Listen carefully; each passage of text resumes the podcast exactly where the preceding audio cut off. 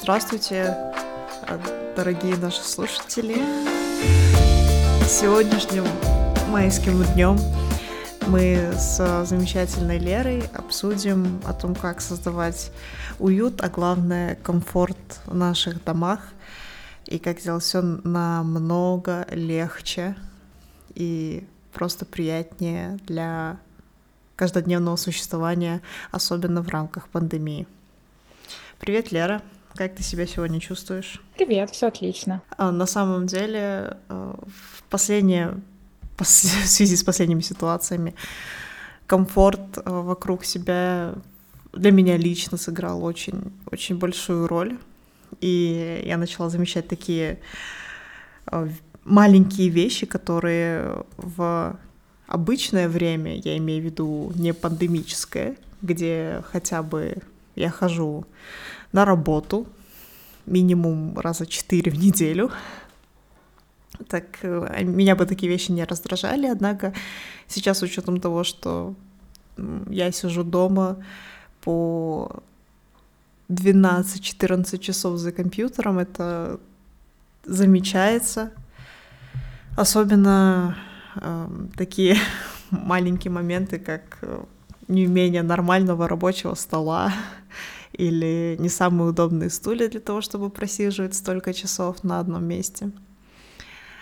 Это все делает какую-то атмосферу э, некомфорта в моем случае.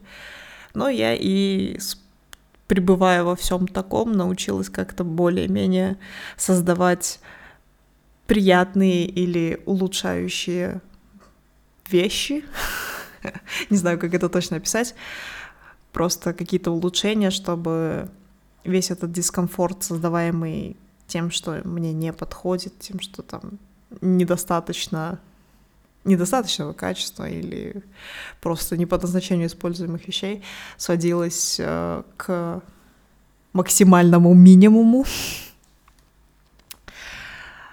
А, однако я еще также начала задумываться о том, чтобы просто сделать все намного автоматизирование, что ли. Хорошо, конечно, когда у тебя есть, например, посудомоечная машина, и хорошо, что есть особенно стиральная машина, это много ручной работы у тебя забирает. Но также есть и много иных вещей, которые можно было бы улучшить, чем как раз сейчас занимается и Лера. Можете почитать об этом в ее блоге в Инстаграм и не только. Лера, можешь, пожалуйста, рассказать, как именно, или точнее, что именно вы создаете у себя дома? А, а ты можешь меня как-то немного натолкнуть, э, задавая какие-то вопросы, потому что, ну, знаешь, когда я просто не знаю, с чего начать. Типа, как мне вообще эта идея пришла или что уже сделано, рассказать? Да, давай начнем с идеи. Э, ну, идея была в том, чтобы действительно э, облегчить свою жизнь и избавиться от какой-то тревожности, да, то есть если это, например, выключен ли утюг, чтобы была возможность это проверить. Э, потом делегировать часть домашней работы. В общем-то, идея как раз-таки появилась, когда у нас появился дома робот-пылесос. А тогда и появилась идея, что можно же не только робота заиметь. У меня, кстати, на тот момент уже был умный утюг еще.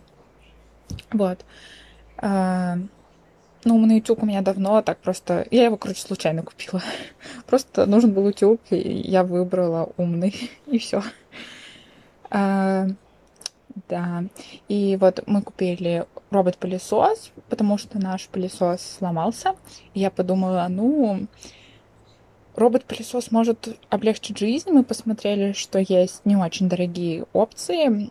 Между ними есть разница э, в программном обеспечении. То есть, э, например, более дешевые версии пылесоса, они пылесосят это также хорошо, а просто нельзя, например, э, очертить область квартиры и сказать ему пылесось в этой области ты можешь вручную им поуправлять и пропылесосить какой-то фрагмент, либо ты можешь пойти закрыть дверь комнаты.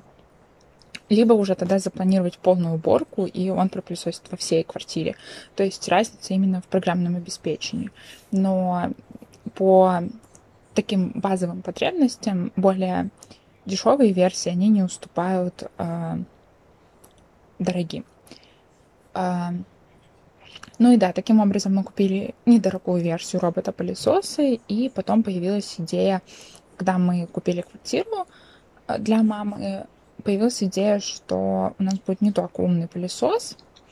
Вот, соответственно, дальше э, вообще у меня есть отличный пост в Инстаграме, что самое главное в умном доме. Я там рассказываю о том, что самое главное это экосистемы, создание экосистемы. То есть смысл в том, что есть несколько устройств, э, и ты можешь задать какой-то сценарий, Э, самый банальный пример. Э, человек заходит в комнату, срабатывает датчик движения, включается свет. То есть здесь задействованы как минимум два устройства. Это датчик движения и э, какой-то осветительный прибор, либо там это может быть выключатель, что-то, что включит свет. Может быть лампочка какая-то. Есть разные опции. Вот. И, соответственно, такие сценарии позволяют Э, сильно упростить жизнь. Конечно, если у вас будет набор разной умной техники, это тоже замечательно, это тоже упростит жизнь, но именно сценарии позволят э, лучше контролировать взаимодействие. И из этого вытекает очень важный поинт, про который я тоже часто говорю, это совместимость устройств друг с другом и с программами, э, через которые мы управляем умным домом. А, это, ну, такая интересная штука, потому что вот у меня есть умный утюг, а, он от фирмы Redmond. У них там свое приложение, и они не особо-то дружат с другими приложениями, поэтому мой умный утюг, он существует немного отдельно от всего. Вот. Соответственно, пылесос, он от компании Xiaomi. Xiaomi в этом плане более дружественная.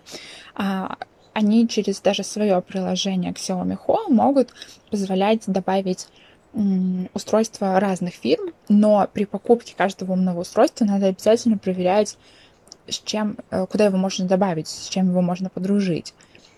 Э, тогда просто, опять же, управлять будет, вам нужно будет не 10 приложений устанавливать, а одно. Удобнее, удобнее. Вот. И, но есть как бы э, как это сказать, помощник, помощник, который может э, справиться с этой проблемой. Это различные станции, которые могут управлять несколькими эко- экосистемами. То есть получается, что все равно, если у вас устройство э, в одной экосистеме, вы не можете почти никогда все-таки управлять как бы экосистемы, они отдельно существуют. Вы не можете внутри экосистемы устройствами прям напрямую управлять, скорее всего. Зависит от конкретных случаев, но чаще всего так. Но вот приложения-помощники, типа там Яндекс станции, Siri, там от Apple есть тоже станции, они позволяют э, объединить эти экосистемы чаще всего, ну и, соответственно, тоже э, как-то наладить взаимодействие между ними. Вот, поэтому обязательно нужно смотреть на управления. Это прям очень важно. И каждый раз, когда вы что-то думаете о покупке какого-то устройства, думайте об этом. Ну и, соответственно, следующий важный поинт это, наверное, безопасность для меня было. В какой-то момент я поняла, что я хочу, ну, поставить датчики, да, на открытие, знать, ну, просто как бы мне спокойнее, когда я знаю, что все хорошо. Вот. Ну и также можно, например, там датчики поставить на э, протечку воды. У меня какая-то у меня какой-то, короче, страх про протечки воды. И учитывая то, что мы собираемся в той квартире, э, сантехнику всю, э, как это сказать, спрятать, э, в кафелем заделать, короче, и к ней не будет доступа, Соответственно, здорово было бы куда-нибудь поставить этот датчик. И тоже вот а, опционально а, есть несколько а, способов, как можно организовывать умный дом в идеале. прям вообще супер круто, если об этом подумать заранее, тогда больше просто возможностей. То есть, если я хочу поставить датчик куда-то, где у меня не будет доступа к трубам, я не, я не смогу это сделать, а, если у меня уже, уже эти трубы есть, если уже ремонт сделан. Вот. Либо еще одна важная вещь, вот электричество. А, вообще, есть компании, которые проводят там полностью проводку, и нам в квартире пришлось полностью поменять проводку электрическую.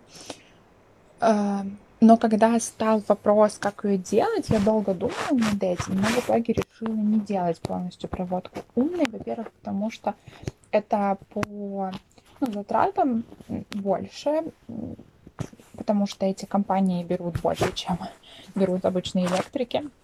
Вот. А во-вторых, я, если честно, не прям вижу в ней такой смысл сильный, потому что мне кажется, что ну, она не совсем себя оправдывает. Да, смысл в чем? Смысл в том, что там э, в каждой розетке есть э, как сам провод, который подает туда электричество, так и э, скорее всего, там устанавливается реле, я не знаю точно, это, короче, такая штучка, которая э, выключатель выключает, тянет там то, что нужно потянуть, если это кнопка, то там кнопку тянет. Вот. И, соответственно, это все делается не на уровне приборов, а на уровне электричества. И там еще проводка по-другому тянется, там больше проводов используется и схемы другие. То есть, соответственно, опять же, да, длина провода, она будет больше, соответственно, опять же, это сильно дороже по реализации. Но, правда, я не прям, чтобы вижу в ней смысл, потому что, ну вот, допустим, у вас умная проводка, и вы можете э, прям каждое устройство э, будет снабжено, но нужно ли это? Будете ли вы использовать это? Мне кажется, что скорее всего нет. И, кстати, есть еще один важный момент, это заземление. У нас квартира в э, ну, старом доме, короче, где э, у проводки нет центрального заземления. Я так сказала, какое-то центральное отопление. Э, я думаю, понятно. Короче, общего какого-то заземления нет, поэтому, насколько я, я не уверена точно, но вроде проводку такую умную полностью не делают, если нет заземления. Вот, поэтому... Да, скажи, скажи, пожалуйста, э, вообще, что, что значит эта умная проводка и какие у нее бенефиты по сравнению с обычной, кроме того, что можно как-то контролировать подключение всех устройств? Ну, никаких. Ну, типа, ты просто контролируешь все устройства. Вот. Ну, окей, хорошо. Тогда просто... Она просто ведется по-другому. Там э, как бы, когда мы, ну, я надеюсь, я попробую объяснить так, чтобы это было всем понятно. Э, допустим, всех наверняка были в школе какие-нибудь там электрические цепи. И, э, может быть, вы помните, что э, у нас есть щиток, который подает э, электричество. И, допустим, мы берем от него провод и ведем в какой-нибудь конец квартиры. Вот. Если мы хотим, чтобы напряжение снизить, мы можем там несколько проводов пустить, и таким образом на конкретный провод нагрузка будет меньше. Вот. Мы делаем несколько таких проводов. Это как просто выглядит обычная проводка. Но когда она сама умная, там в одну сторону есть провод, и в обратную сторону к щитку есть провод тоже, потому что э, сигналы должны ходить в обе стороны, чтобы, э, чтобы если мы хотим э, управлять этим, короче, нельзя управлять устройством, если э, нет в другую сторону провода тоже. И получается, что даже вот по, э, помимо того, что это технически а, там еще всякие штуки надо подключать. Ну, короче, проводка по-другому проводится. И, э, и больше материала нужно, нужно больше проводов. И там еще какие-то переключатели тоже специальные есть, чтобы соединить эти два провода, которые в одну сторону идут и в другую. Вот, поэтому технически самим Э, мне кажется, что это очень как-то тяжело сделать.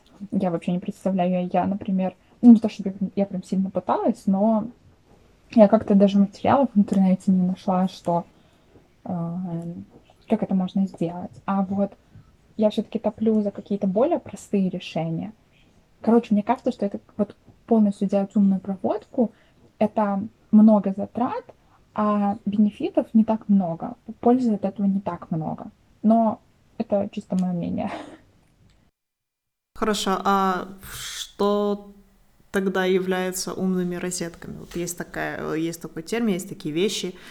Э, можно ли ими как-то компенсировать бенефиты вот этой умной проводки? Можно. А, соответственно, проводку мы делаем обычную. А, у нас будут умные выключатели. Это когда выключатели именно света. А, там ставится специальное устройство в коробку. Ну, все же знают, как выглядят выключатели. Вот. Просто там внутри этой штучки есть реле. Реле — это а, повторюсь, но штучка, которая тянет выключатель. Э, то есть там этот выключатель, он принимает сигнал с приложения, и как только мы на приложение, например, на, нажали там «включить свет», реле подтянет выключатель, и, соответственно, свет включится. Э, таким образом это работает. Оно замыкает э, провода, и свет загорится. Вот. То есть э, это делается уже, это уже сам выключатель делает. А э, проводка, если бы у нас была, мы бы нажали кнопочку, и, скорее всего, э, там бы от щитка ток пошел, то есть совсем по, другое, э, по другому управлению сделано. Вот. И э, розетки, они бывают разные. Вот про выключатели я рассказала, розетки бывают разными. И если выключатели, то нужно заранее все-таки э, выключатель устанавливать э, умный. То с розетками, даже если у вас уже ремонт сделан, вы не собираетесь менять розетки, у вас есть возможности. Есть встраиваемые розетки, есть не встраиваемые розетки. Встраиваемые это вот как с выключателями, когда вы э, в... вставляете себе в стену сразу выключатель умный. Он э, он, получается, просто также через приложение управляется, но я не знаю, как там размыкаются, замыкаются, как это работает, я не шарю. Но смысл в том, что вы можете через приложение посмотреть, включен у вас прибор или выключен, и не во всех это есть устройствах, но в некоторых есть, вы можете, а, ну, даже несмотря на то, что у вас в розетку что-то включено, вы можете Э, отсоединить его от электричества. Но встраиваемые выключатели, их, во-первых, производители очень мало производят, во-вторых, они не популярные. Может быть, поэтому их производят мало. Есть второй тип, не встраиваемый. Это, по сути, переходник. Вы просто вставляете в розетку свой переходник, и все, у вас получилась умная розетка, которую вы также можете управлять через приложение. И мне вот эта вот тема очень нравится, что когда у тебя есть возможность не только ну, заранее об этом подумать, на этапе ремонта об этом подумать, а есть возможность э, что, что-то сделать, сделать свой дом более э, контролируемым, управляемым, да, когда без ремонта, короче. Спасибо большое, Лера, за разъяснение так как э, я собираюсь переезжать, и хотелось бы максимально обустроить авто автоматизированные вещи, потому что я тоже довольно тревожная по поводу, был ли выключен утюг или что-нибудь там еще, пока меня нет дома, да или даже если в доме. Поэтому, я думаю, это отличное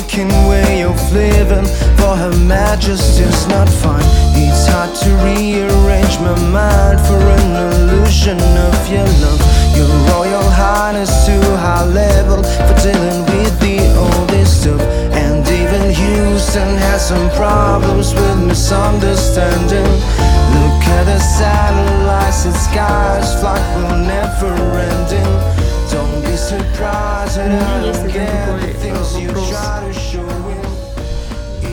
ставишь ли ты какой-нибудь э, общий мониторинг всех этих вещей в одном месте с просто не как э, с помощью использования приложения стороннего провайдера, э, либо либо каких-то умных помощников, а самостоятельно, то бишь тянуть какие-нибудь метрики, например, э, от розеток, от, э, от выключателей, от того же пылесоса куда-нибудь на отдельный свой агрегатор?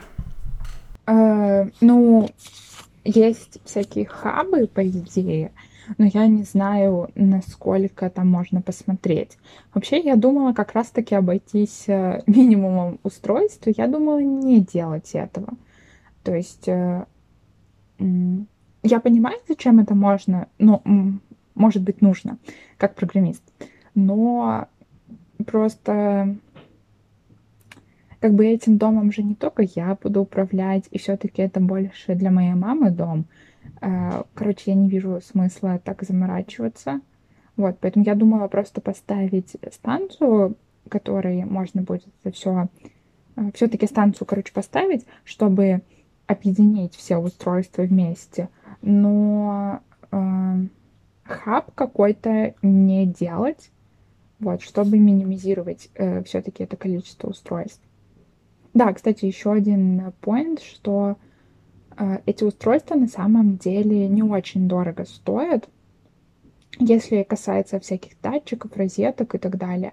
Конечно, дороже, чем обычный, но не сильно. То есть там розетки да, э, и датчики, да, выключатели, они стоят где-то от 1000 рублей до двух. Я не знаю в других валютах цены, потому что я только в, ну, в рублях смотрела. Но примерно ориентир цен такой. Это выходит не очень дорого. Угу, понятно, спасибо. У одного моего знакомого есть э, такое, такой агрегатор. Скорее он сделан по принципу мониторинга, э, нежели какого-то прям хаба для коммуникации, оркестрации, оркестрации устройств. И э, в этом агрегаторе, который был написан полностью им самим, было э, сделано несколько, скажем так, панелек и всяких там интересных э, дэшбордов, где он собирает э, информацию от очистителя воздуха, э, умного выключателя, включателя света. Можно будет, э, точнее, можно уже опускать, э, поднимать жалюзи, и также работа робота-пылесоса.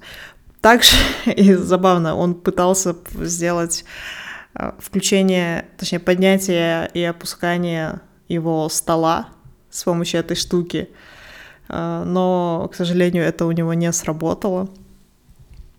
То есть он сам себе все эти данные понатягал с этих самых устройств, что считаю довольно интересной, интересной возможностью.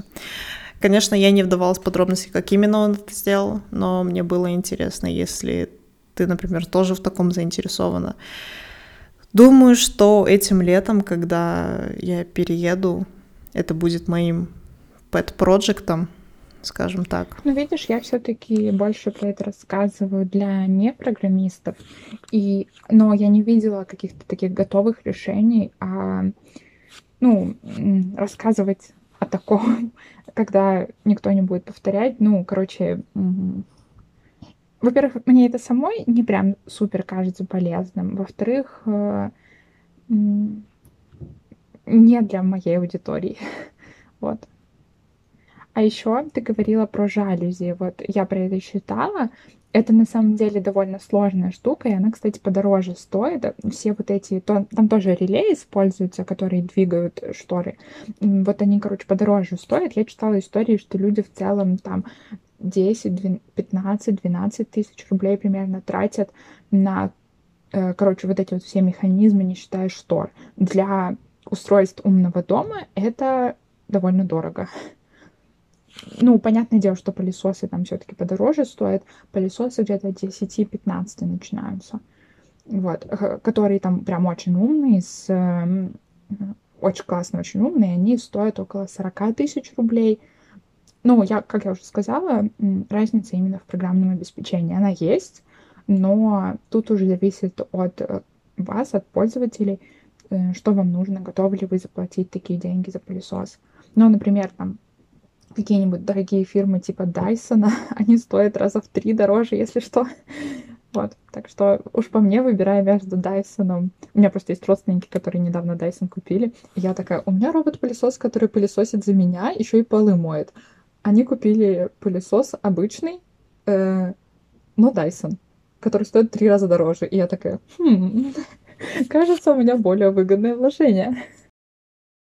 Кстати, насчет этого я себе тоже э, приобрела Dyson, но ручной стик именно так как э, у меня сейчас не было... Ну, мои родственники тоже такое купили. Вот, и у меня не было возможности, точнее, не было практического применения для робота-пылесоса э, на данный момент. К тому же я буду переезжать, но при этом, когда... Я, я все равно собираюсь взять и робот-пылесос в том числе, ибо э, просто поддерживать... То есть в чем замечательность э, пылесоса Dyson? Это меня прям удивило очень сильно, что обычно, когда ты пылесосишь каким-то самым обычным, простым, среднестатистическим пылесосом, у тебя все еще как-то остается ну, такое ощущение не совсем чистого пола. И э, влажная уборка сразу после — это прям must-have. Однако, когда я попробовала этот э, чудо-пылесос, который стоит три раза дороже обычных. Такого чувства не было, и это прям меня поразило, можно сказать. Ну и к тому же он очень забавный. Мне нравятся звуки, которые он делает. Но э, в чем его минус, наверное, это... Ну, я не знаю, минус ли это, но это просто как-то то, как, как, как есть, с учетом того, что это самый обычный пылесос, он а, не может быть вписан в какую-то экосистему, если у тебя уже есть умный дом. Ну, раз уж мы заговорили про пылесосы, еще расскажу парочку штук о нем. Первое это то, что, ну, действительно, все-таки робот-пылесос, наверное, не может полностью заменить обычный пылесос. У меня сейчас только дома робот-пылесос, других нету. А, но если нужно что-то где-то там залезть, понятное дело, что робот-пылесос не очень для этого подходит. У нас, в принципе, э, та мебель, которую, которая не на ножках, под которую внизу он проехать не может, он просто ее объезжает. А, но вот в новую квартиру мы, соответственно, покупаем уже по большей части мебель на ножках, чтобы робот-пылесос мог под ним проехать и всегда было чисто. Соответственно, это диваны и что-то, может быть, еще у нас будет, может быть, шкафы мы как-то тоже сделаем на ножках. Вот. Но у этого тоже есть маленький минус. Вообще, мне кажется, что это один из немногих минусов робота-пылесоса в том, что э, он плохо распознает черные цвета. Ну, это касается не только роботов-пылесосов, это просто э, из-за технологий. Э, мы когда-то в универе делали лабы тоже про ну, там надо было с камеры считывать изображение. И смысл в том, что если что-то черного цвета, он думает, что ну, цвета нет, темно, и он не может распознать предмет, он не может определить, есть там что-то или нет. И поэтому все эти устройства, они в черные предметы будут врезаться. Соответственно, если у вас много черной мебели, он будет, робот-пылесос, когда ездит, он будет не объезжать ее, останавливаться, да, аккуратно, он будет врезаться, короче, на всей скорости. Ну ладно, у него тут небольшая скорость, но тем не менее. Э, он как бы защищен, у него там есть амортизация от таких столкновений, но тем не менее просто это как бы шум, да, дополнительный, может быть, немного не очень приятно. Вот. Ну, а так, в принципе, для меня это, конечно, очень удобно. Ну, то есть я до этого пылесосила примерно каждые 2-3 дня, потому что, ну, у меня, во-первых, длинные волосы, и, соответственно, их много вокруг. А, во-вторых, я просто люблю, когда чисто. Поэтому... А сейчас, получается, мне нужно сделать минимум усилий, чтобы пропылесосить. И можно также регулярно это делать, и всегда дома чисто. Это очень приятно. Насчет еще вот этого э, вот этой фичи, что пылесос не видит черных предметов, это можно обойти с помощью технологии LIDAR, например, которая сейчас уже есть во многих роботах-пылесосах, и она дешевеет. С учетом того, что раньше э, пылесосы с лидаром были, ну, намного дороже обычных, сейчас, на данный момент, по крайней мере, что я смотрела последние полгода, э, они уже теряют в цене, что очень приятно иметь в виду. И тем самым можно обойти как раз э, многие такие проблемы, которые используются в технологии с фотолинзами, например. Так, это, это одно из замечаний таких.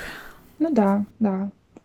А, еще а, хотелось бы поговорить про такое штуку, которую чаще всего позволяют делать именно умные устройства. Это э, лампы, которые э, делают э, как бы постепенно светлеют, создавая тем самым рассвет.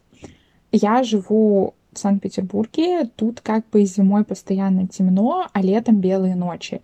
Тут ритмы, ну, как бы вообще жесть.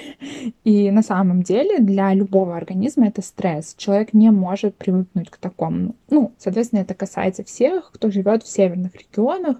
В Мурманске, например, там еще более жестко, потому что там длительность белых ночей у нас они примерно два месяца летом, в мае и в июне, еще чуть-чуть июля, то в в Мурманске эта длительность больше, ну и, соответственно, зимой тоже световой день, он совсем короткий, там светлеет типа часа на 2-3. И э, для организма, как я сказала, это стресс. Даже если ты живешь так постоянно, он не может к этому привыкнуть.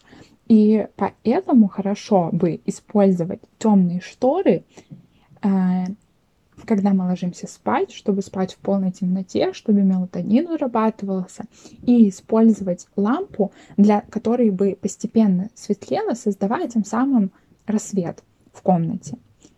А, и лампы, которые вот специальные лампы, которые так делают, они на самом деле очень дорогие, ну там порядка 15 тысяч рублей. И то их довольно сложно в России найти, и нужно заказывать и все такое. Ну, извините, пожалуйста, что я говорю про Россию, просто я не знаю, э, ну, где еще, сколько это стоит в других местах, ну и, соответственно, как по наличию этих устройств в других местах. Э, вот. А э, умные лампы, которые можно использовать. Точнее, это не умные лампы, это просто специальные лампы. Вот то, что я до этого говорила, это не умные, это специальные лампы, которые создают рассвет. Они там для сна используются и так далее. Вот они дорогие. Но у лампочек умных чаще всего есть эта функция. А умная лампочка стоит типа тысячу рублей. И ее можно вкрутить просто в обычную люстру. И тем самым вы можете создать себе такие комфортные условия для жизни. Это в качестве биоритмов будет вообще очень-очень-очень классным. Вот. Ну и, соответственно, есть не только лампочки, есть э, и лампы такие, они там тоже чуть подороже, но не так дорого, как вот эти лампы, которые специально для этого созданы. Мне кажется, я вот точно хочу взять такую штуку. У меня есть, я на сестре недавно на день рождения подарила ночник, но он все-таки немного другой, там другое управление, но мы хотели именно ночник, вот. Ну, тоже удобно, потому что это такой кайф, когда ты уже лег в кроватку, и тебе не нужно вставать и выключать свет. А ты просто нажимаешь на кнопочку, и в телефоне, и свет во всей комнате гаснет. Ну, точнее, у нас лампа горит, ночник, потому что мне некомфортно сидеть вечером там в полной темноте. Я обычно еще там что-то смотрю или читаю, и, ну, если читаю, конечно, я использую нормальный еще свет, но если там просто сижу в интернете или что-то смотрю фильмы какие-то, то чаще всего мы используем ночник. Вот. В комнате все равно достаточно светло, но э, не надо идти и вставать, выключить свет. Это очень удобно. Скажи мне, пожалуйста, уже с более такой практической финансовой, наверное, стороны, насколько больше идет потребление электроэнергии по сравнению с обычными потребителями? Э, это очень сложный вопрос, если честно, я не знаю. Ну, по идее, там же переменный ток, и он потребляется только когда теле... ну, устройство включено. А, а потребляет оно столько же, сколько обычное устройство. Если бы мы лампу как-нибудь включили, а не вот я свою, ум, свой умный ночник бы включила. Ну, кстати, мой умный ночник, его как лампу тоже можно использовать. А, ну вот, сколько лампа горит, столько энергии она и потребляет. Ну, по-моему, все умные устройства потребляют столько же. То есть э, вы не заметили какого-то прямо сильного прироста к потреблению электроэнергии за время использования всех этих ну, устройств? Ну, смотри, э, у меня их мало пока что, да. То есть у меня вот три устройства. Это ночник, э, пылесос и утюг. Это то, чем мы постоянно пользуемся. Э, я сейчас живу и снимаю квартиру, и вот здесь у нас только три устройства. А в ту квартиру, в новую, мы уже установили розетки, но там еще ремонт идет. То есть мы еще, точнее, не, не розетки, выключатели. Розеток у нас еще нету. А, выключатели. Но из-за того, что там еще идет ремонт, э, ими еще не пользуются. Поэтому мне так сложно сказать, у нас не так много устройств пока. Но да, я думаю, это все расширять, датчики какие-нибудь поставить. А с учетом того, что потребление моей электроэнергии будет только увеличиваться со, со всеми моими планами, которые я хочу превратить в жизнь, то э, было бы неплохо, наверное, тоже поставить какие-то определенные датчики, наверное, на потребляемость электроэнергии. Ну, вот за эти устройства, которые я сказала, которые у нас есть, они потребляют столько же энергии. Ну, то есть, типа, за Э, электричество мы не больше платим, чем мы платили до этого. У нас по счетчикам столько же выходит. Поэтому я предполагаю, что не больше. Надеюсь, что это так. Например, там, где сейчас я живу, в, в Праге, в Чешской Республике, большинство щитков, скажем так, и э, датчиков э, этих счетчиков, вот так вот правильно сказать, э, они недоступны только для твоей, например, квартиры или только для твоего дома. Когда с домом это еще ты имеешь как-то более-менее нормально э, ориентированные счетчики, которые ты можешь разделить отдельно на себя, то с квартирами это намного сложно, намного сложнее, так как э, зачастую, особенно в старых домах, эти счетчики они ставятся либо на этаж, либо на э, две квартиры сразу. То есть не всегда... Ну, тут, видишь, еще есть какой важный момент. Вот мы, например, купили квартиру и сделали там полностью новую проводку, соответственно, у нас внутри квартиры свой счетчик, и мы там можем это посмотреть. Ну, понятное дело, что когда ты снимаешь квартиру, ты не можешь этого сделать. То есть тут еще же зависит от э, таких вещей. Так что да, очень важные мысль. Поэтому правильно ли я рассказала, что если вы хотите сделать умный дом, то думайте об этом еще до того, как вы этот самый дом заимели. Да, но тем не менее, если можно уже сейчас, то есть и то, и другое, я все-таки топлю за то, что это не так сложно.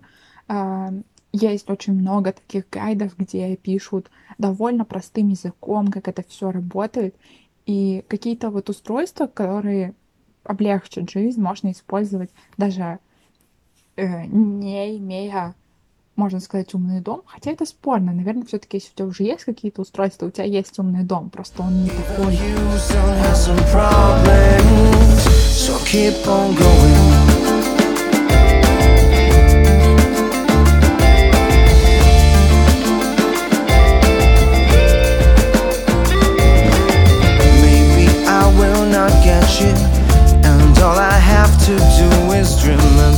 Скажи мне, пожалуйста, что ты думаешь о системах, которые зачастую уже на данный момент предустановлены в каких-то новостройках. Там уже есть какая-то минимальная интеграция с э, светом, например, из э, одного хаба, предположим. То же самое с какими-то определенными, например, жалюзи, с включением каких-то еще дальших потребителей энергии, ну, более уже больших? Ну, мне кажется, я вообще об этом мало что знаю, да, то есть я никогда об этом не читала и вообще не встречала, чтобы упоминала, что где-то такое реализуют. Но если это так, мне кажется, это вообще классная идея, потому что ну, сначала, опять же, может быть, не всем интересен умный дом, или часть людей думают, что это очень сложно. Это правда может быть сложно, но можно сделать попроще. Вот. И когда они покупают квартиру, они такие, ну, ладно, в придачу идет умный дом, как бы мы вообще по другим параметрам ее выбрали. А потом он у них появляется, и, может быть, некоторые из этих людей заинтересуются, разберутся, станут пользоваться, поймут, что все не так сложно, сделают себе какие-то простые вещи по мерам своим возможностей. Вот ты еще э, в начале нашего разговора упомянула, что для тебя главная безопасность. Очень часто случается так, что э, многие умные устройства можно легко взломать, даже не особо разбираясь в этом. Ну, я, во-первых, я думаю, что кому понадобится взламывать мой умный дом? Ну, я по безопасности имела в виду немного другое. Я имела в виду, что я просто где-то год или два назад узнала, что пластиковое окно не так сложно открыть из снаружи. И вот, короче, узнала, как это делают, и я просто офигела. А, мне стало жутко страшно. И, короче, теперь я хочу вообще везде датчики поставить, чтобы знать, что все хорошо, в квартиру никто не залез. И неважно, на каком этаже она находится. Просто неважно. Это просто мое спокойствие. Я имела в виду про безопасность это. Но если говорить о взломе устройств, конечно, а, ну, я все-таки как программист тоже думала об информационной безопасности, а, компьютерной, да, но я, короче, не думаю, что кто-то станет это делать. Тем более, ну, окей, устройство управляется почти все через интернет. Тоже это важный момент, на который стоит смотреть. Тип подключения устройства, там есть разные опции. Вот, я в Инстаграме тоже про это рассказывала, сейчас как-то не хочется. Но и по идее, если что-то... Ну, во-первых, вы можете вырубить интернет. Вот, быстренько.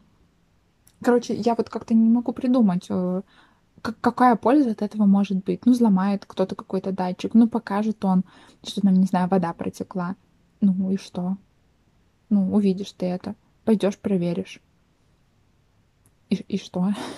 Ну, просто, мне кажется, последствия не такие серьезные. Это все-таки мы не в каком-то фильме, где устройство становится умнее тебя. Нет, устройство не умнее. А, я тоже пока не видела прямо э, хороших, скажем так, use кейсов, где взламывали прям целый дом. Но э, в связи со многими исследователями в области кибербезопасности э, я знаю, что можно, э, в зависимости, конечно, от производителя, заиметь неплохие права доступа, например, ко всем другим твоим умным устройствам. И многие из этих устройств, они хранят данные авторизации к твоему роутеру, например, а через него уже многое что можно достать по крайней мере, попытаться достать э, какие-то данные твоего компьютера, это в том же числе.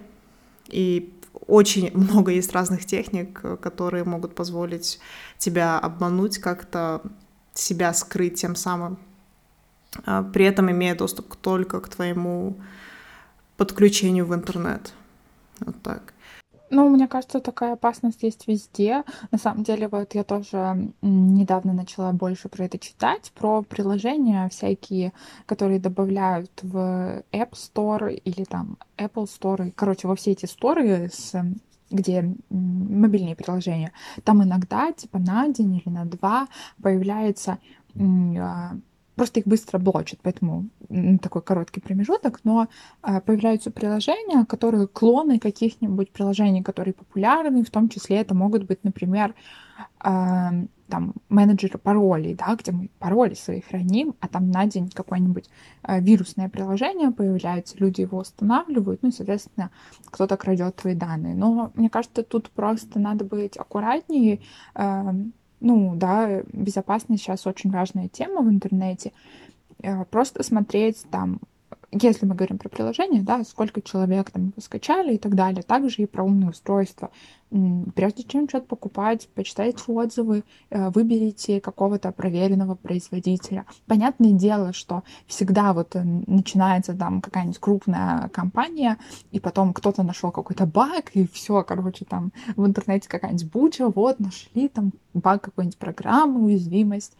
А, ну, что сказать, мы от этого не застрахованы к сожалению, но программисты пишут код, э, всегда можно найти что-то, какую-то новую уязвимость в нем. Ну, так мир устроен, что делать? Быть аккуратнее. Еще как э, еще одна мера предосторожности, э, можно было бы просто следить за поведением своих умных устройств, так как они часто могут использоваться как зомби-устройства в интернете вещей.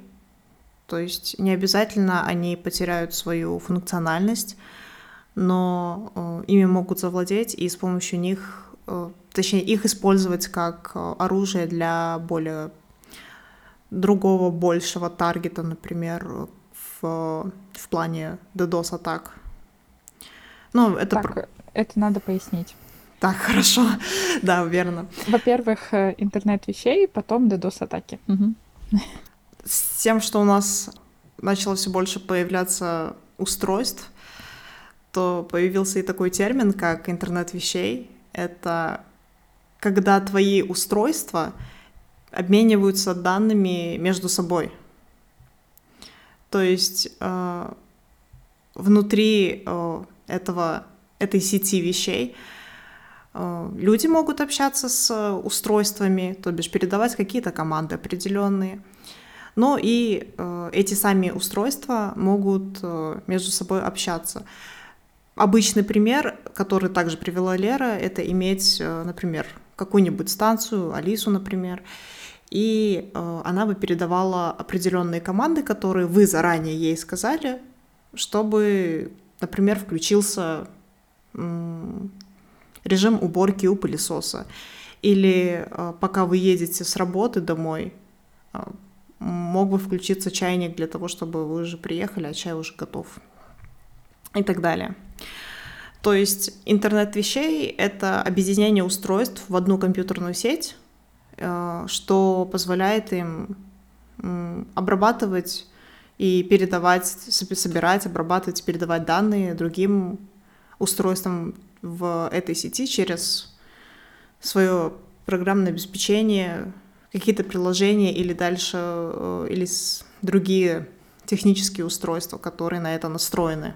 Ну, я хочу дополнить, да, что умный дом это один из просто таких э, примеров, которые более понятны нам и в которых мы можем внедрить в свою жизнь. Но на самом деле интернет вещей это довольно такая модная трендовая область. Э, IT-сферы. И все намного более масштабно может быть, потому что на многих производствах используют роботов, ими тоже управляют, и вот взаимодействие между устройствами, это все тоже относится к интернету вещей, и там искусственный интеллект применяют, что только не происходит, это прям и в медицине интернет вещей используют, так что это довольно такая широкая область. Угу. Спасибо, Лера. И э, Другой термин, который я произнесла, это DDoS-атаки. Это атаки по типу отказа в обслуживании, то есть denial of service, коротко DOS. Естественно, DDoS э, — это распределенный отказ в обслуживании, то есть distributed denial of service. В целом отказ в обслуживании, то есть DOS, это попытка э, причинить вред нарушить э, обслуживание какого-то сервиса, сделать его, э, сделав его недоступной целевой аудитории, например. То есть, грубо говоря, когда происходит атака DOS, Denial of Service, на определенную систему, эта система просто отказывает. Это может быть веб-сайт, это может быть э, какое-то приложение, э, это может быть даже какой-то конечный пользователь. И э, это работает так, что злоумышленники генерируют большое количество запросов, которые в конечном счете перегружают работу конечной системы. Например, для казахстанских слушателей, слушателей это, наверное, частая ситуация, когда Э, какой-то определенный госсайт просто завис и не отвечает, потому что слишком много людей посылало запросы. Э, это, конечно, проблема э, тех людей, кто эту систему создавал, и они не ожидали такого большого ажиотажа, но также это может быть и одной из, как это, одним из качеств атаки DOS. Лера, ты хотела добавить? Ну, в целом пример-то понятен, да, когда много ботов или пользователей одновременно пытаются куда подключиться, и сайт либо падает, либо зависает. А, но я хотела про другое сказать. Э, вот, когда ты сказала про госсайты, я помню, что я была такая немного наивная, потому что я думала, типа, ну это же все знают. Ну это же, ну прям, ну прям вообще, ну любой программист это знает, что нужно думать о нагрузке на сервер, что могут быть DOS, DDoS атаки ну, прям DDoS-атака — это, типа, прям самое простое, что всегда рассказывают, э, когда проходят там безопасность или сети, э, типа атак. Прям вообще, ну, то есть все об этом знают. И я думала, ну, типа, ну, те, кто программировали то там госуслуги или там ЕГО в Казахстане, но они-то, наверное, подумали о том, что будет много пользователей одновременно подключаться. Они поставили побольше серверов или еще как-то, ну, есть программные способы борьбы с этим. Вот. И я как-то это высказала, свое предположение своему какому-то знакомому, и мне сказали, Лера, ты слишком хорошо думаешь. Им просто выделили деньги. Вот сколько денег им выделили, то они и сделали. Никто не заморачивается. Поэтому сайты периодически, ну, такие вот э, гос, где вроде бы очевидно, что будет много человек, пользоваться и подключаться, но почему-то это все как бы, ну, так себе работает. При этом, если взять, там, не знаю, какие есть примеры, какие-нибудь э, сайты косметические, либо, например, когда новую модель там Easy Adidas выкладывают, там же еще э, конкурс, кто, кто получит эту модель, вот, там же тоже куча пользователей одновременно подключается на сайт, но они-то почему-то не падают, они-то почему-то м, учитывают то, что у них будет такой спрос резкий в один момент. Короче, да, я была наивная и думала, что все об этом подумают к сожалению, все, э, все э, обосновано денежными средствами, которые выделяются на разработку. Так вот, э, я недорассказала насчет DDoS, то есть DOS — это попытка причинения вреда из одного устройства, в то время как denial distributed denial of service, то есть распределенный отказ в обслуживании — это та опция, где злоумышленник использует большое количество а, контролируемых им устройств, вследствие, вследствие чего очень тяжело отследить а, самого злоумышленника, и выглядит это и, естественно, потом имеет эффект более сильный. Так вот, как раз для распределенного отказа в обслуживании, то есть uh, Distributed Denial of Service, может использоваться а, какое-то определенное устройство умное, так как сейчас а, ну, все определенные, а, все умные устройства, они собираются в какую-то сеть устройств, Internet of Things, и ими можно завладеть. То есть не обязательно человек, злоумышленник будет специально вам как-то пакостить, вряд ли, потому что он не хочет, чтобы его нашли. Следовательно, он будет просто на э, фоне использовать э, возможности подключения этого данного устройства в интернет к другим вашим вещам. и тем самым завоевывая ее какую-то свою сеть зомби, которую можно вследствие чего использовать для как раз проведения таких эм, распределенных отказов в обслуживании на какую-то большую цель. Да, и вот я тоже хотела бы немного дополнить. Вот ты несколько раз повторил слово распределенный. Это тоже такая штука, которая называется распределенные вычисления. Смысл их в том, что а, какие-то очень большие э, вычисления делают не на одном компьютере, а распределяют их на несколько устройств. И вот глобальный пример, который мне очень нравится, это система GRID. Это э, объединение а, атомных коллайдеров, ну и вообще туда не только входят атомные коллайдеры, но много всяких, всяких таких научных штук. Смысл в том, что атомные коллайдеры, когда там запускают, они получают очень огромное количество данных просто огромные. И они мощностями серверов, которые у них есть, э, там, в ЦЕРНе или еще где-то, они не могут их обработать, их слишком много, там слишком много цифр. И таким образом они как бы создали такую сеть, э, где пользователи могут подключиться к ней и отдать вычислительные мощности своего компьютера для этих расчетов. Многие универы подключены э, к этой системе. Вот. Изначально, конечно, распределенные вычисления придумали для таких штук, для того, чтобы можно было э, для науки что-то сделать, да, распределить их как-то получить какие-то данные, если мощностей не хватает.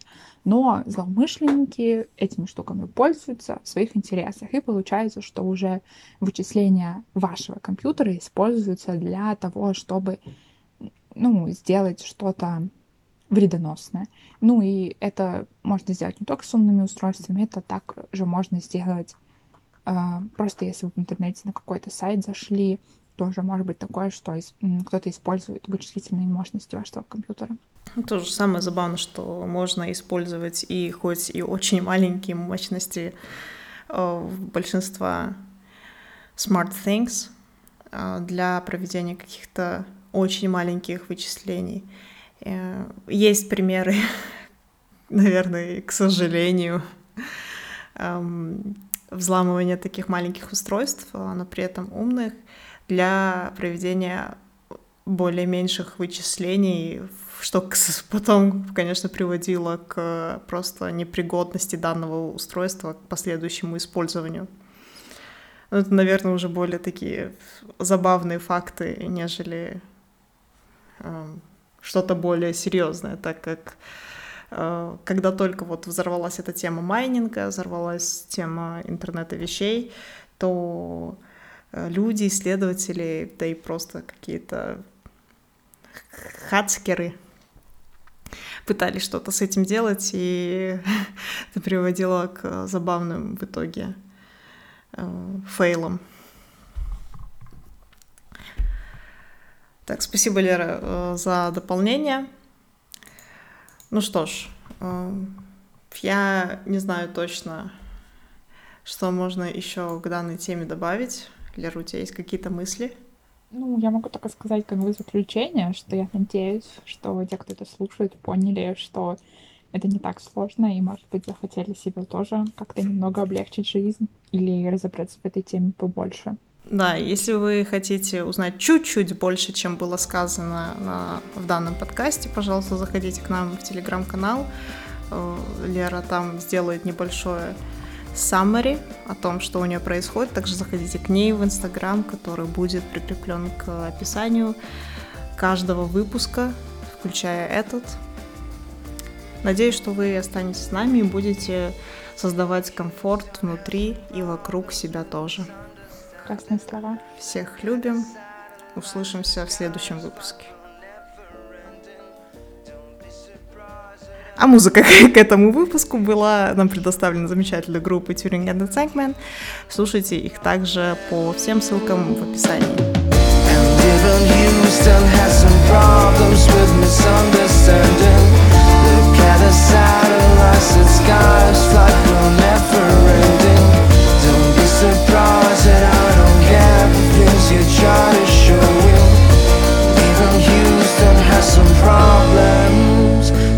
keep on going.